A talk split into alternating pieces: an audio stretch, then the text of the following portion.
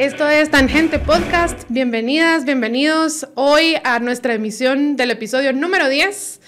Muchas gracias a cada uno y a cada una por toda la buena recepción que nos han dado. De verdad, eh, nos encanta leer sus comentarios, saber que varios ya están suscritos y si usted no se ha suscrito, suscríbase a nuestro Spotify, a nuestro YouTube y síganos en Twitter, Instagram, TikTok. Estamos en, en todos lados y de nuevo agradezco muchísimo la recepción que ha tenido el podcast. Y bueno, aquí como siempre intentamos formar opinión, pero no nos tomamos la vida tan en serio y por eso hoy queremos descansar un poco de la coyuntura. Así que soy Lucy Rodríguez y me acompaña hoy mi buen amigo José Javier Galvez. Hola, ¿cómo estás? Hola Lucy, ¿qué tal? Y además nos acompaña alguien más eh, para quienes nos están viendo en YouTube. Nos acompaña Jimi Hendrix, para quienes nos están escuchando, imagínenselo sentado a la par de nosotros. Eh, nos acompaña Jimi Hendrix y eso quiere decir que hoy es episodio cultural. Hoy es nuestro tercer cultural. Vamos a estar hablando de algún par de temas bien interesantes con Lucy que tenemos preparados. Entonces, eh, gracias por acompañarnos. Sí, acompáñennos en este pequeño descanso de la carrera electoral, de los desmadres que hemos estado viendo, de las ridiculeces, de, los pleitos, sí, de, la falta de sustancia que hay en la, en la, carrera electoral. Descansemos un poquito de eso, de esas preocupaciones y platiquemos de, de música. Hoy con JJ les preparamos, JJ le digo yo a José Javier, con mucho cariño, les preparamos un episodio sobre música, pero no cualquier tipo de música. Yo, yo creo, y no me vas a dejar mentir, que pienso que la mayoría de gente ahorita tiene en su cabeza una canción que se repite y se repite y se repite. Y esa canción es de un artista que no existe. Es de una banda que no existe. Bueno, eh, ahorita yo estoy pensando específicamente en una canción de un artista que ni siquiera es humano.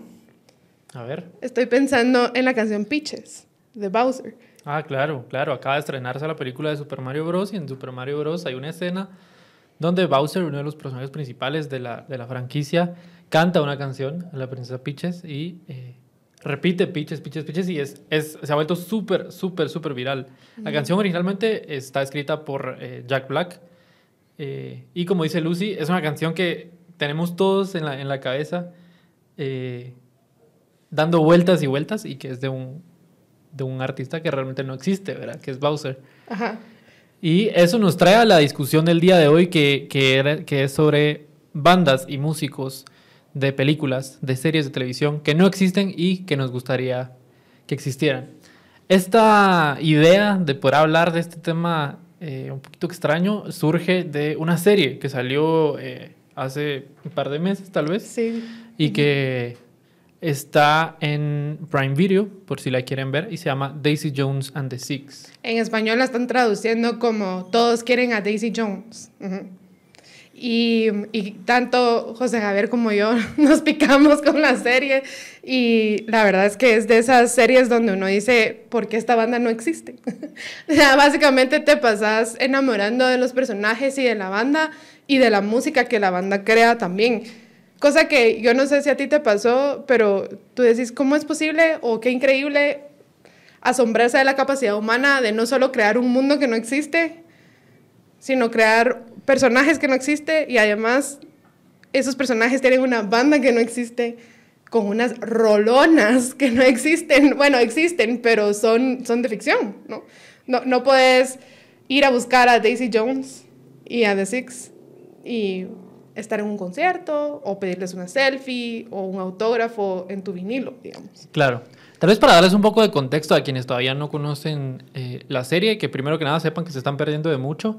Daisy Jones and the Six es una serie eh, que sigue a una banda de rock estadounidense eh, en la década de los 70 y explora el, éxito y la caída eh, abrupta de, la cima de una banda ficticia que se llama Daisy Jones and the Six. Lo interesante, bueno, hay muchas cosas interesantes en esta, en esta serie, pero está basada en un libro que está basado en una banda. ¿Cómo así?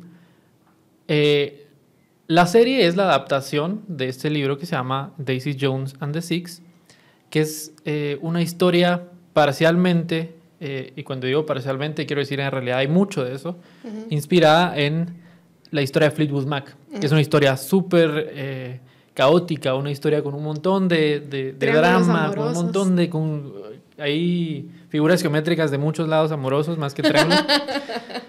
pero que... Polígonos amorosos. Polígonos amorosos, pero que como causa de, digamos, todo lo que pasó, todo el caos y el drama que, que vivió Fleetwood Mac durante el, el tiempo que, que, que, ha existido como banda, dio como fruto muy buena música. Es decir, esa música probablemente no habría existido si no hubiera habido tanto drama. Y luego vemos videos de, de varios años después de haberse escrito las canciones, de lo intenso que es para los protagonistas de esas historias caóticas y dramáticas cómo es cantársela a quien se la dedicaron, que además es miembro de su banda.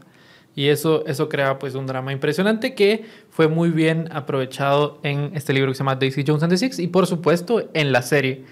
Eh, como dice Lucy, la, la, música de la serie es, es impresionante porque recrea el ambiente musical de la década de los 70 y no solo con la música de la banda, sino que con otros personajes. Por ejemplo, hay, hay uno de los personajes específicamente que la describen como pionera de la música disco. Ajá. ¿Verdad? Y, y, hasta en eso, eh, parcialmente está basado el personaje en, en Donna Summer, entonces como que la música nos traslada a una época que no vivimos, pero que nos ha dejado música muy buena y, y crea piezas musicales que podrían haber existido en ese momento. Y esto no es, eh, no es casualidad tampoco en, en el trabajo de, de producción musical. Han participado personas que que llevan años en, en, la industria y que son muy buenos. Yo, por mencionar a dos, ha trabajado en las canciones Phoebe Bridgers, que es una de las cantantes de, del indie pop eh, uh -huh. de moda, que acaba de sacar un álbum junto con eh, otras dos artistas que conformaron un trío que se llama Boy Genius. Y Boy Genius sacó este álbum que se llama The Record y es su primer eh, número uno como álbum en la lista de Billboard Hot 100. Eh, entonces ella está en uno de los mejores momentos de su carrera y ha colaborado con, con, esta, con esta serie. Y además eh, Marcus Mumford, que lo conocemos por ser cantante de, de ah, Mumford and Sons. Uh -huh. Son algunas de las personas que colaboran en, en, hacer la música. Entonces es lo que decía Lucy. La, la, la, música es, es, muy, muy buena. Pero uh -huh. aparte la historia es bastante interesante. Entonces... eh, Ahora déjame profundizar aquí en un par de cosas que mencionaste porque Sí, cualquiera diría como, o bueno, tú dijiste, no, una época del rock que no vivimos. Bueno, sí, no vivimos tú y yo, pero sí vivieron los baby boomers, digamos. Claro. Y entonces cualquiera, cualquiera diría, ah, bueno, sí, una serie inspirada en la escena del rock en Estados Unidos en los 70s, uno pensaría que su público objetivo van a ser los baby boomers, nuestros papás o abuelos, digamos. Pero no, o sea, creo que cualquier persona, millennial, generación Z, joven, se puede llegar a enamorar de la música de esta banda y de los personajes de esta banda, porque así como cualquiera de nuestra edad se puede llegar a, enamorar de Fleetwood Mac. Y yo creo que la intención que pusieron, no he leído el libro, pero dentro de la serie, para hacer un espejo de Fleetwood Mac es impresionante. O sea, realmente se nota que los actores estudiaron a estos personajes, a Stevie Nicks, a, y, a los demás miembros de la banda Fleetwood Mac, o sea, la chava que, que, es la tecladista, que parece como, es que parece Christine McVie, o sea, de verdad, sí se parecen un montón a los cantantes y a los miembros de Fleetwood Mac, y la música hace sus paralelos, incluso en la forma en que, en que la cantante Daisy Jones hace el performance en los conciertos y el, tipo de ropa que usa, etcétera. Sí, sí pienso que ese cuidado que puso la serie en tratar de hacer pues un, un reflejo pero que sí le haga honor, digamos, y que, y que sí esté a la altura de Fleetwood Mac, lo hicieron muy bien. Sí, lo que decías, creo que el, el, reparto está muy bien escogido, especialmente porque las canciones son interpretadas por los actores. La tecladista, uh -huh. tú decías que se parece mucho a Christy McVie, que quienes, para no están, quienes no están tan familiarizados con Fleetwood Mac, era la tecladista de, de Fleetwood Mac. Eh, la interpreta, digamos, el personaje que es su equivalente, lo interpreta Suki Waterhouse, que también es, es, una, es una cantante es cantante, modelo y actriz y es, es, es, muy buena como música y entonces esa interpretación, uh -huh. aparte de lo buena que es como actriz, y eso pasa con, con, todo el elenco de la banda, aparte de lo buena que es como actriz, es muy buena como, como en su interpretación musical, entonces la vibra que transmite eso es excelente. Es una serie que yo creo que todo el mundo debería ver. Eh, porque Sí. aparte habla de, de temas un poco- Humanos. Ajá, son como temas sensibles, temas muy humanos. ¿Qué pasa con, con el amor? ¿Se puede querer a más de una persona al mismo tiempo? ¿Qué hacemos cuando tenemos que tomar decisiones? ¿Qué hacemos cuando, estamos, cuando nos está yendo muy bien en la vida y no sabemos cómo manejarlo? Y tal vez no es para decir sigan el ejemplo de lo que está sucediendo, hagan lo que hacen los personajes de, de la serie, pero siempre nos invita a la, a la- a la reflexión y creo que eso es muy positivo, Sí. sobre todo porque está acompañado de buen soundtrack. Y, y esa esos dilemas profundos, digamos como, creo que todos los personajes llevan ese dilema, ¿qué camino sigo? El camino de mis sueños, de poder lograr lo que siempre soñé y, y- y lo que siempre quise, o sigo el camino tradicional de formar mi familia, digamos. Y qué tanto equilibrio se puede lograr en eso, porque hay quienes eligen hacer ambas cosas, ¿no? Eh, y, ah, bueno, ahorita me recordé que hablabas de- de- del personaje de la te- tecladista que se parece mucho a Christine McVie. Tal vez lo único que le faltó fue cantar, porque Christine sí componía canciones y cantaba. Y algunas de esas son mis favoritas de Fleetwood Mac y en la serie eso me hizo falta. Como que yo me quedé esperando que ella pudiera cantar alguna de las canciones. Pero, pero sí, volviendo a esos dramas eh, humanos, creo que es una forma muy entretenida de, de tener esas conversaciones que a veces se pueden poner densas y filosóficas, como viendo ese drama de esos personajes, eh, te planteas y reflexionas sobre el camino de la vida y, y hacia dónde querés ir. Una de las escenas que a mí me encantó, sin spoilers, para los que no lo han visto, eh, es una eh, escena en que, digamos, la, la- chica que hace el personaje paralelo a Stevie Nicks se va a un viaje a Grecia y está tomando sus decisiones de vida, ¿no? Y parece que ya ha elegido un camino. Y llega a visitarla el personaje paralelo a Donna Summers, la chica que hace disco, digamos.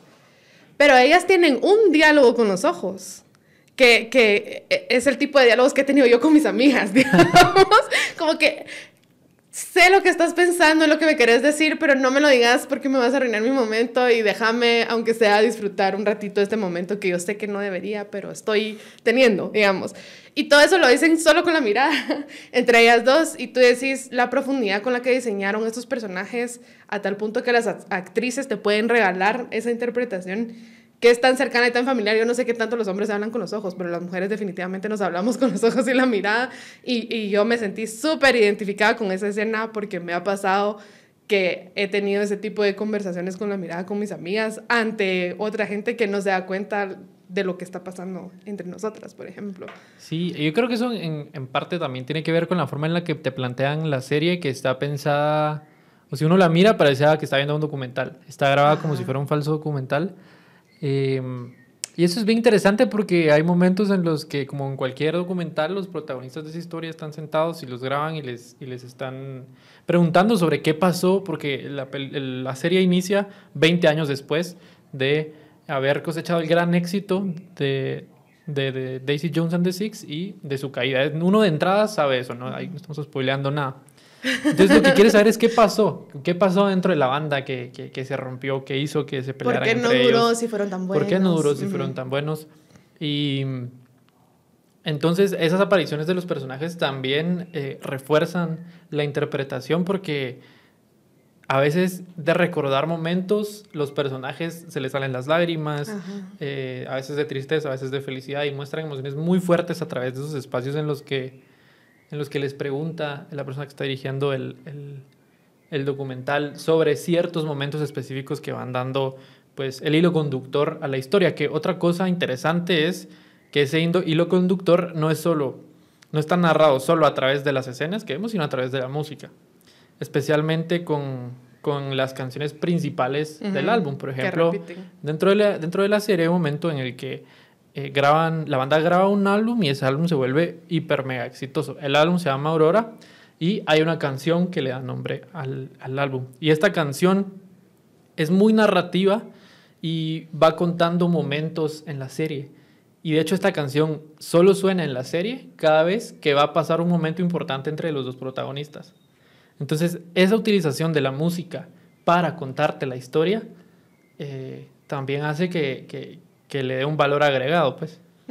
Y sabes que eso es un tema bien humano también, cómo los seres humanos sublimamos nuestras emociones y nuestro dolor y hacemos algo bello a partir de eso. ¿Sabes qué? Eh, me voy a permitir una mini tangente. El año pasado, uno de los libros que más me gustó fue uno de Susan Kane, que se llama Bittersweet, que justamente te habla de esto, de que en muchas culturas existe ese sentimiento dulce amargo, digamos, bittersweet, donde tenés la amargura del dolor, pero a la vez la dulzura de poder sacar belleza del dolor, digamos. Y creo que esto lo explora muy bien la serie también.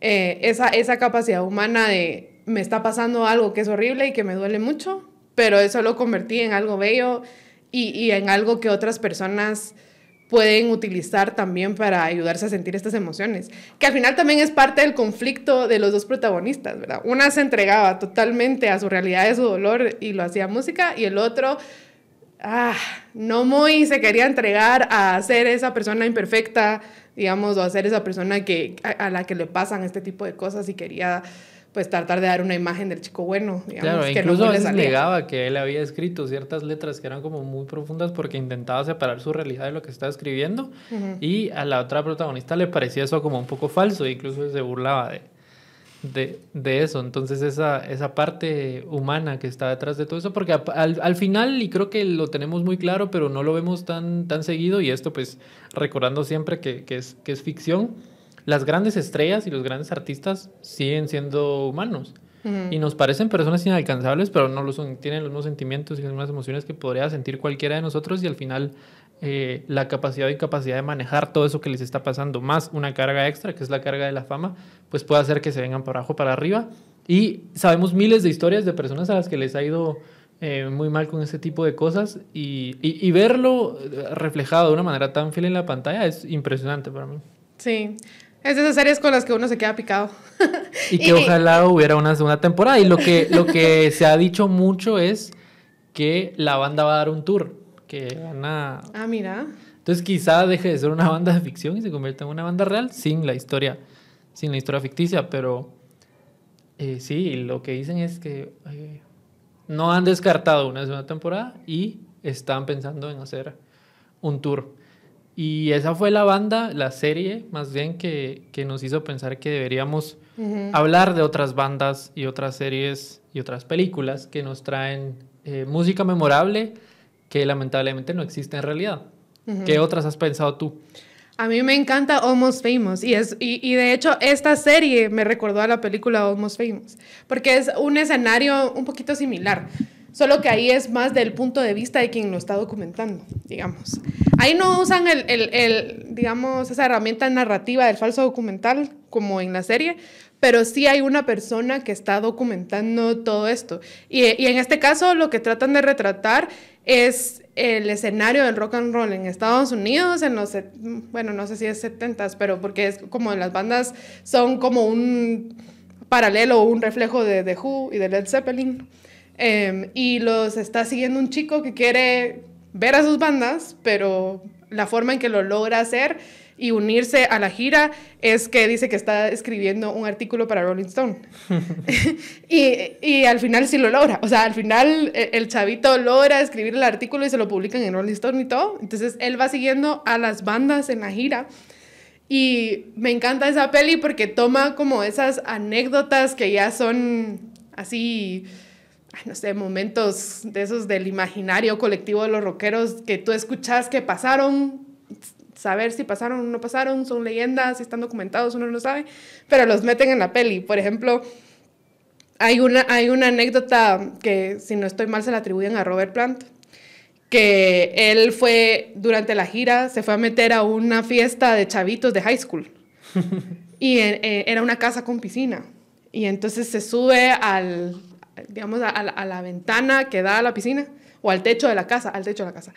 Y dice, soy un dios dorado, I am a golden god, y se deja caer a la piscina. Y esa escena la, la ponen en la peli, ¿Ah, sí? digamos, se la, se la atribuyen al personaje que sería el paralelo a, a, Robert Plant. O ponerle también, hay una escena en la, en la película, en, en, Almost Famous, donde ponen eh, que está toda la banda en un avión de la gira y el avión tiene desperfectos, entonces todos piensan que van a morir y se dicen sus verdades y hay uno que sale del closet. y esa anécdota se la atribuye a mucha gente de Who. O sea, ¿Ah, sí? todo el mundo dice como, ah, eso pasó con The Who y entonces así fue como salió del closet, eh, y etcétera. Y, y bueno, sí, la verdad es que la película es entretenidísima. Creo que ganó un par de Oscars, si, si recuerdo bien. ¿De qué año es? Eh, no sé, búscalo ahí. Almost Famous. Em, y también tiene interpretaciones buenísimas, pero de verdad, sí, lujo de interpretaciones. Y, y, ahí no trata tanto como de las rolas, como ahorita en esta serie de Daisy Jones and the Six. Ah, del 2000 es. Gracias, Carlitos. y es del 2000, Almost Famous. Y no se trata tanto de las rolas en sí, sino de cómo era, cómo se vivía esa escena del rock que fue memorable. Hay cameos así como de, así que aparece Ziggy Stardust y se lo, se lo, encuentran en el lobby de un hotel o en un after party. Te da también toda la, como el punto de vista de las groupies, por ejemplo. O sea, la protagonista es una groupie. Y, y ese dilema de que si el vocalista de verdad me quiere porque, o, o, o si quiere a su esposa y a su familia de verdad. Eh, todo eso e, es, es, es, una película excelente, me encanta. Y también es de, una, de bandas ficticias. ¿no? Bueno, está recomendada la película Almost, eh, Almost Famous. A mí otra que, que, es un poco... que retrata una escena distinta, pero también es, es mucho la escena eh, de las bandas de rock, pero más de los noventas -huh. y los 2000, eh, especialmente las, las, las, famosas batallas de las bandas, es Scott Pilgrim contra el mundo. Ajá. Eh, que es una película basada en un cómic y es una película eh, de comedia, pero que para mí es uno de los puntos álgidos de la cultura pop de, de esa época.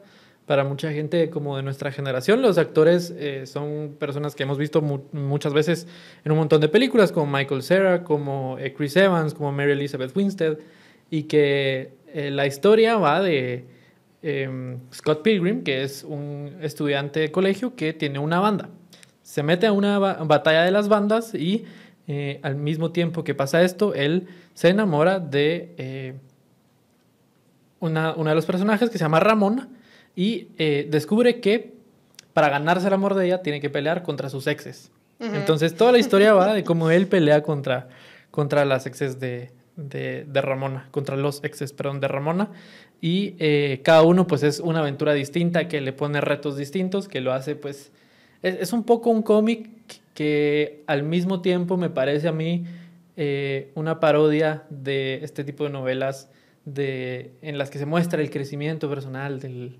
del... Ah, como un Hero's Journey, digamos. Claro, claro, es el... una forma de un Hero's Journey, uh -huh. pero, pero mucho en comedia y mucho en la forma en la que se presenta un cómic, que de hecho la estética de la película es mucho eh, de cómic, ¿verdad? Los, los golpes, los efectos especiales, todo tiene la vibra de que uno está leyendo un cómic y es súper interesante también eh, la, la, utilización de la música y cómo los villanos, que son al final uh -huh. los exes de Ramona, eh, utilizan pues diversos géneros, di diversas eh, estéticas de, de, bandas y de músicos, incluso hay una pareja de DJs, eh, para eh, pelear contra Scott Pilgrim y su banda que se llama Sex Bomb y que son los mejores amigos de él y que pues eh, lo ayudan durante todo este viaje del, del, héroe, entre comillas. Entonces esa película es bastante más reciente, pero igual y, es interesante verla porque la música es eh, más apropiada para, para los 90 y, los, y sobre todo el inicio de los 2000.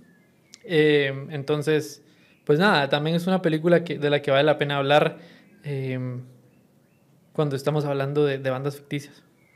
Sí, la otra que, que, en la que habíamos pensado, y esta sí me consta que, que tú la viste porque ya platicamos de esta, es That Thing You Do. No sé cómo la traducen al español, en verdad. Pero es una, una película que trata de una banda que tiene su One Hit Wonder, como es, esa canción que fue un exitazo, pero es un exitazo de una vez y te, y te lleva junto con la banda por todo este ciclo de llegar rápido a la fama y luego irte para abajo. ¿no? Sí. That Thing You Do es The Wonders en España y es lo que tú haces en, en Latinoamérica. Eh, voy a hacer aquí una referencia a algo que dijimos en el primer eh, Tangente Cultural, que si no lo han escuchado, vayan a escucharlo. Eh, nos burlamos de los doblajes españoles y defendimos los doblajes latinoamericanos. En esta ocasión han ganado los doblajes españoles y, y, lo reconozco. Nos equivocamos, no hay ningún problema, lo decimos. Que alguien le avise que alguien a le avise Daniel a Daniel. Yo sí. no lo voy a hacer, el que lo escuche aquí.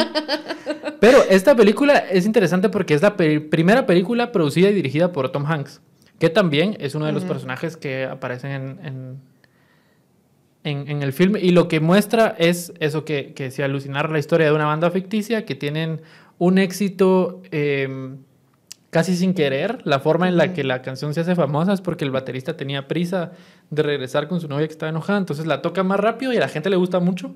Y entonces se van volviendo más y más populares hasta que eh, terminan dando una gira internacional y narra todas las la travesía de este grupo de estudiantes eh, de high school que pues no eran músicos profesionales, que la vida los lleva a- al mundo de rock and roll. Hay una escena en particular que, que, que me, pues me, que me marcó en el sentido de decir, de eso era de lo que yo me recordaba, incluso la primera vez que la vi, que fue una vez que me la pusieron en el colegio, vi esta escena y luego intentando recordarla, buscándola en Google como para encontrarla y volver a verla, solo me recordaba de- Ya de había ese Google pedacito. cuando estabas en el colegio. Ya había estaba en el colegio. Imagínate. O sea, no fue hace tanto. O sea, yo me hubiera tenido que quedar con la duda. En mis últimos años, pero, pero la verdad es que sí, ya, ya, ya, mm, eh, estaba en mis últimos años de colegio, había pasado hace mucho tiempo y yo pues quería recordarme. Y la única escena de la que me, me recordaba era una parte donde la canción que da origen al título, que es That Thing You Do, eh, supera a canciones de los Rolling Stones y de los Beatles en, Ujú.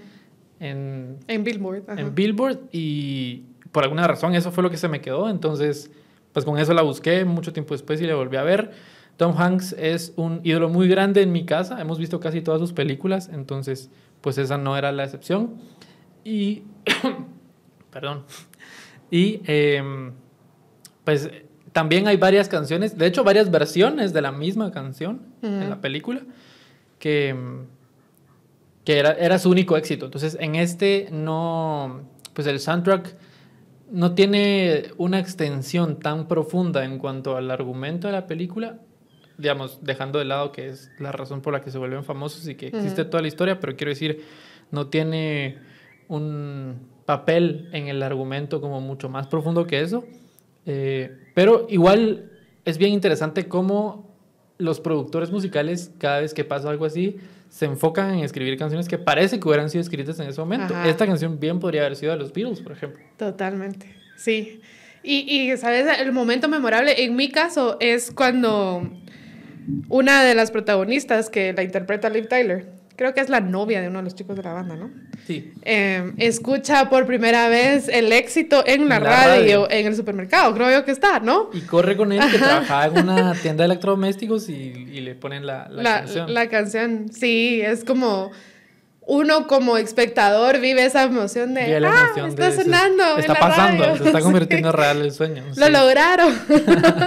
Pero sí, y, y- y creo que otra de las cosas que prueba esta, esta peli es como la repetición es clave para que una canción sea un éxito.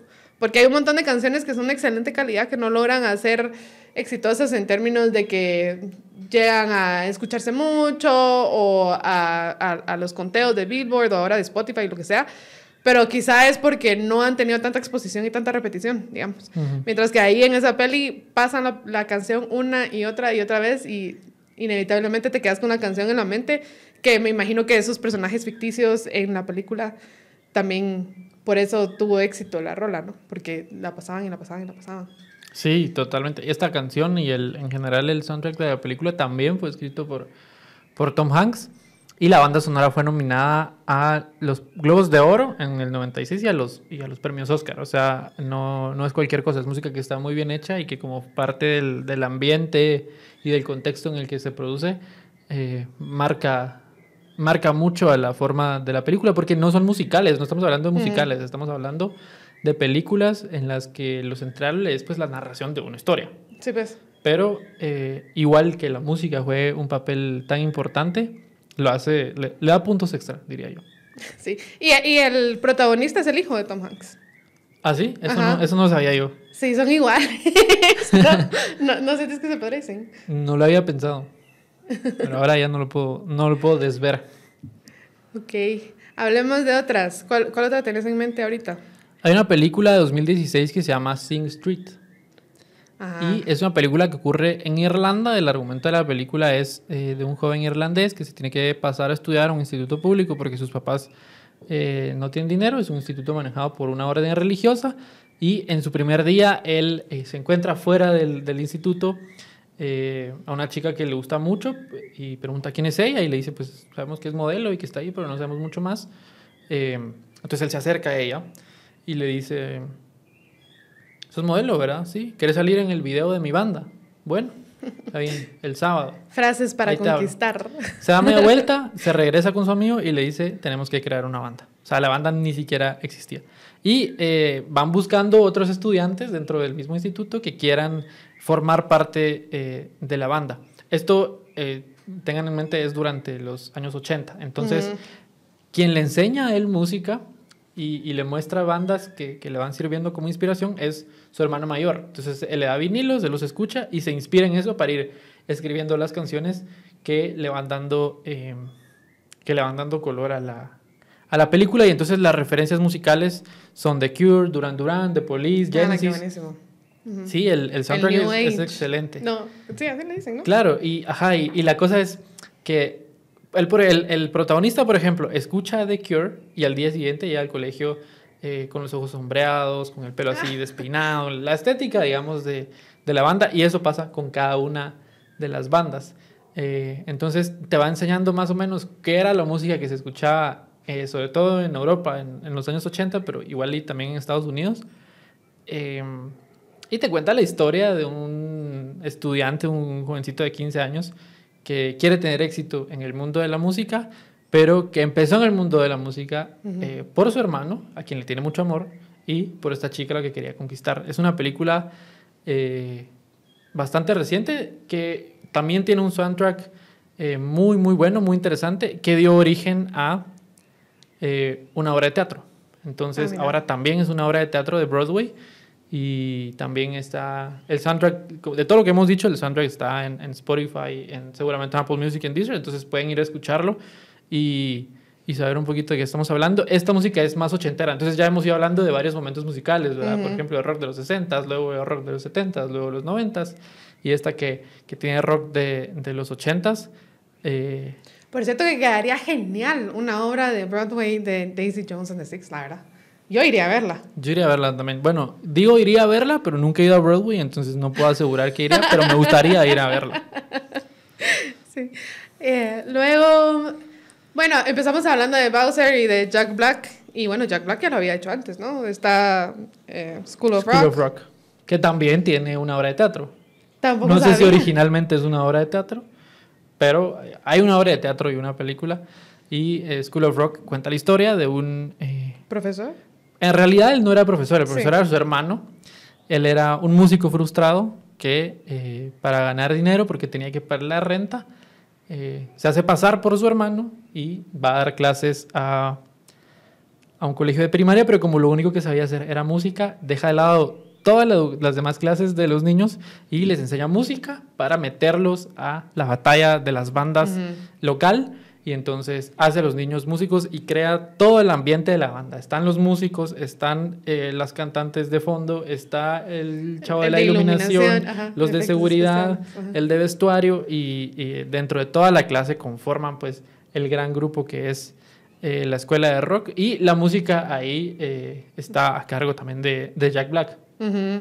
Y si se quieren sentir viejos, vayan a buscar y vean cómo están esos niños hoy día, que ya no son niños.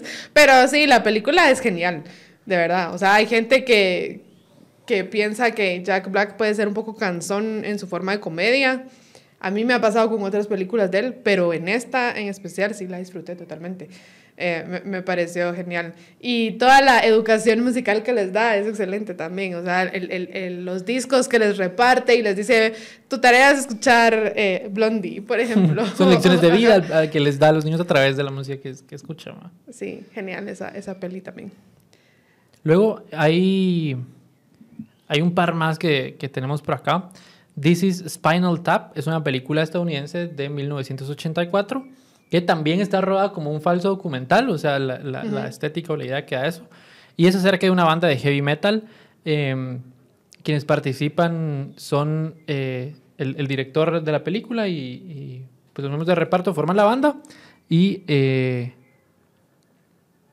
está roba como un falso documental que sigue la historia de esta banda que en realidad no había empezado como una banda de heavy metal, sino que se va transformando y pues va contando, es, es un poco, tiene mucho también de, de comedia, pero eh, a pesar de que es, es, es, más sutil, es una comedia como un poco más, no sé cómo es la forma correcta en la que podría decirlo, es una comedia un poco más seria, quiero decir, es, tal vez el humor es, es, es un poco más sofisticado que, que, que, que, la escuela de rock, digamos.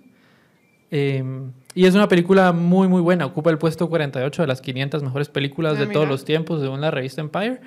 Y hasta está en la biblioteca del el Congreso de los Estados Unidos, que es eh, conocida por muchas cosas, pero también por tener una colección de las mejores películas que se han hecho o que, han, que representan algo para el acervo cultural de la humanidad, por decirlo de alguna forma. Uh -huh. eh, es, es, una película interesante también. No sé si, si habías tenido oportunidad de verla, si no, no. igual se la recomendamos. Y una última que es The Heights. Esta, este es un caso interesante porque es una serie eh, que era de Fox. Uh -huh. Y la serie no tuvo tanto éxito. Pero eh, habla de una banda ficticia también, que está compuesta en su mayoría por adultos jóvenes de la clase trabajadora. Eh, y en cada uno de los episodios presenta una de las canciones, pero hay una canción en específico que se volvió muy, muy popular eh, y que alcanzó el número uno en la lista del Billboard Hot 100. Eh, es la primera canción por una banda ficticia que llega al Billboard Hot 100.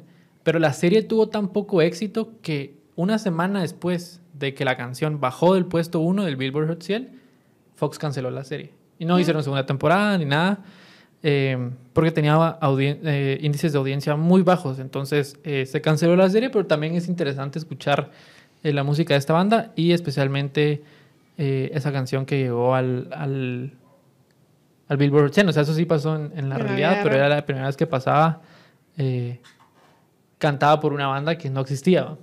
Ajá. Sí, hay, hay una también del glam rock que se llama Rock Band con Mark Wahlberg y Jennifer Aniston. La peli no es tan buena esa, pero, pero es como el mismo concepto porque ahí más se centra como ah, sí, en la carga de la fama y de no manejar bien la fama y cómo mantenerse auténtico con uno mismo y, y bueno, todo ese ambiente del rock y las groupies y demás. Ah, más o menos, es entretenida, pero creo que no está al nivel de todas estas que hemos ido mencionando.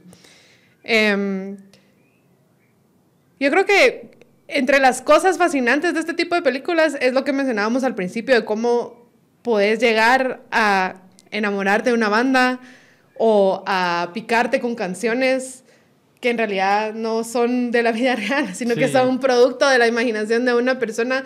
Eh, y, y, y, sí, a, a, quién vas a ver al estadio o sí, a, a, quién seguís en redes sociales y la banda en realidad no existe, digamos.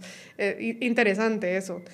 Ahora, lo que no me gusta es que te te pintan una imagen, una imagen que no es del todo realista. Tal vez fue realista para esa industria en esa época, pero lo que voy es que si usted tiene una banda, o si tú tienes una banda y querés más o menos imaginarte cómo sería armar todo este rollo, eh, no tomes como referencia a ese tipo de películas.